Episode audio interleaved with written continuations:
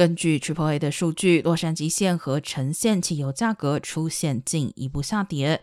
周六时，洛杉矶县每加仑汽油平均价格下跌三点三美分，降至五点九八八元，终于回到六块钱以下。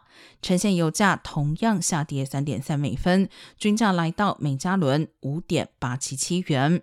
整体来说，过去大约一个月时间内，南加州油价持续下滑，累计跌幅约在四十七美分左右。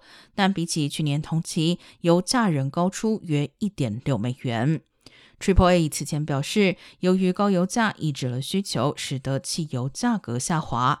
不过，旅游旺季结束前，八月份仍可能出现大幅波动。